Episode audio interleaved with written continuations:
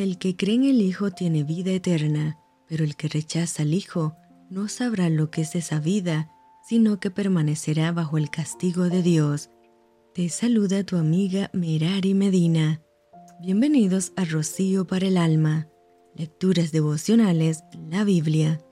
Esther capítulo 6. Aquella misma noche se le fue el sueño al rey y dijo que le trajesen el libro de las memorias y crónicas y que las leyeran en su presencia. Entonces hallaron escrito que Mardoqueo había denunciado el complot de Victán y de Teres, dos eunucos del rey, de la guardia de la puerta, que habían procurado poner mano en el rey Asuero. Y dijo el rey, ¿qué honra o qué distinción se hizo Mardoqueo por esto? Y respondieron los servidores del rey, sus oficiales, nada se ha hecho con él. Entonces dijo el rey, ¿quién está en el patio? Y Amán había venido al patio exterior de la casa real para hablarle al rey para que hiciese colgar a Mardoqueo en la horca que él le tenía preparada. Y los servidores del rey le respondieron, He aquí Amán está en el patio. Y el rey dijo, que entre. Entró pues Amán, y el rey le dijo, ¿qué será el hombre cuya honra desea el rey? Y dijo Amán en su corazón, ¿a quién deseará el rey honrar más que a mí?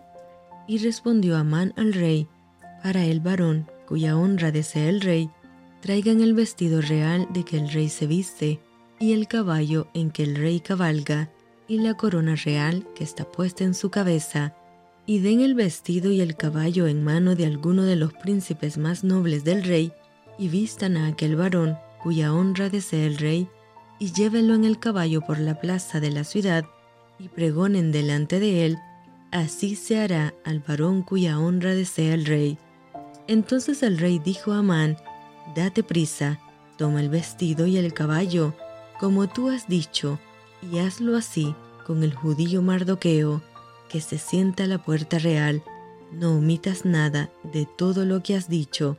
Y Amán tomó el vestido y el caballo, y vistió a Mardoqueo, y lo condujo a caballo por la plaza de la ciudad, e hizo pregonar delante de él, así se hará al varón cuya honra desea el rey. Después de esto, Mardoqueo volvió a la puerta real y Amán se dio prisa para irse a su casa, apesumbrado y cubierta su cabeza. Contó luego Amán a Ceres su mujer y a todos sus amigos todo lo que le había acontecido. Entonces le dijeron sus sabios y Ceres su mujer, si de la descendencia de los judíos es ese Mardoqueo, delante de quien has comenzado a caer, no lo vencerás, sino que caerás por cierto delante de él. Aún estaban ellos hablando con él, cuando los eunucos del rey llegaron apresurados para llevar a Amán al banquete que Esther había dispuesto.